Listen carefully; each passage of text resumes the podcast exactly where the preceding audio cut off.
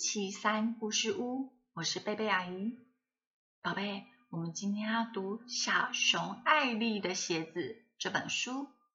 从故事书上看见，小熊只穿了一只鞋子，不知道发生了什么事情了。我们赶紧来看看，能够帮得上小熊什么忙，好吗？但是故事开始前，阿姨一样要邀请宝贝。一起为我们今天所拥有的献上感谢。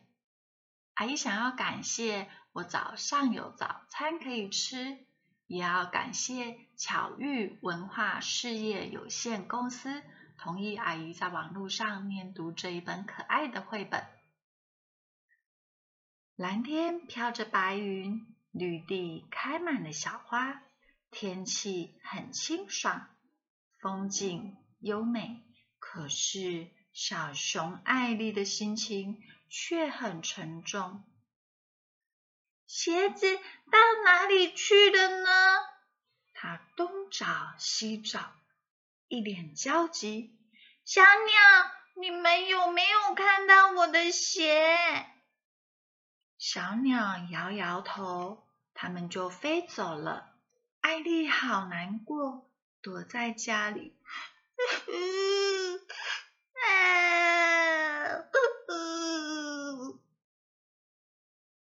艾丽大哭了起来。艾丽，你怎么了呢？听到艾丽的哭声，动物们纷纷围了过来，隔着门关心的问：“艾丽，不管遇到什么事情，我们一定会帮你的。”狐狸呀，大声的保证了。听见动物们亲切的呼唤，艾丽眼中挂着泪水。慢慢走出了家门，你们真好，谢谢你们。我的鞋子，我的鞋子不见了。原来熊妈妈刚为艾丽买了一双新鞋，哇，穿起来真帅。当时啊，艾丽开心极了，穿着四处游玩。没想到。一不小心弄掉了一只鞋，找了好久都找不回来，所以他才会难过的大哭。原来是这样啊！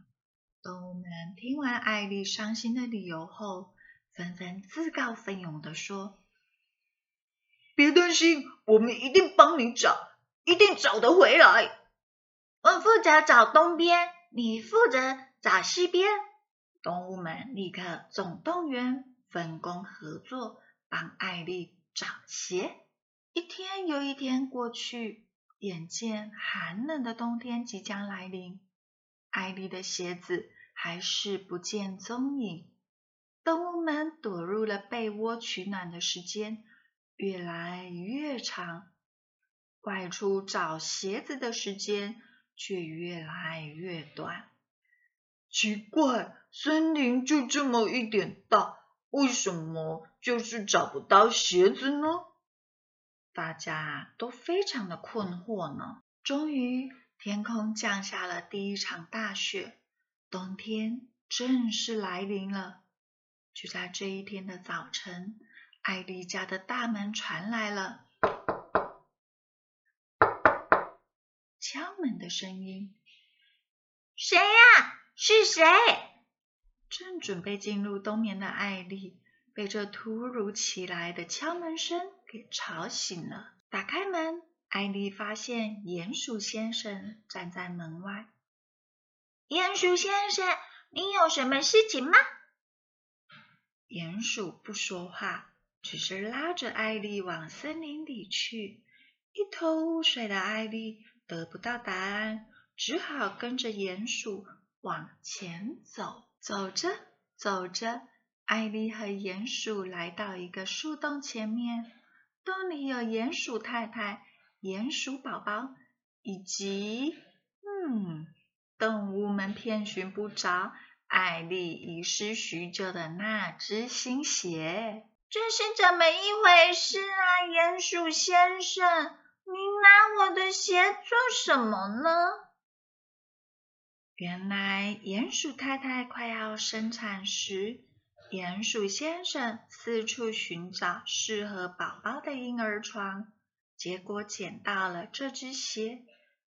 当时他忙着迎接新生的宝宝，也不知道艾丽丢了鞋、找鞋的事情。直到宝宝诞生了，有人前来道贺，才发现原来艾丽的鞋子在这里。我实在很抱歉，我不是故意要拿走你的鞋子。原来是这样，没关系，你不是故意的。我已经买了新鞋，这只鞋你就不用还我了，算是我送给鼹鼠宝宝的礼物吧。它躺在里面，看起来还蛮舒服的。真的吗？啊！这真是太好了，艾丽，我们全家人都感谢你。鼹鼠先生和鼹鼠太太感激地说：“宝贝，东西不见，原本是一件好麻烦又伤脑筋的事情。可是小熊艾丽丢了一只鞋子以后，却发现她所居住的森林里，大家你帮我，我帮你。”人人彼此帮助，成了森林里一个温暖的地方。宝贝，听完这个故事，你的心里是不是也暖乎乎的呢？记得要带着这样的温暖，继续成为自己家人的小帮手哦。好啦，那么最后让贝贝阿姨来为所有的宝贝做一个祝福的祷告。阿巴天父，感谢你赐予我有帮助人的能力。求助帮助，让我在随时随地都能够成为我的家人最得力的那一位小帮手。祷告奉主耶稣基督的名求，阿门。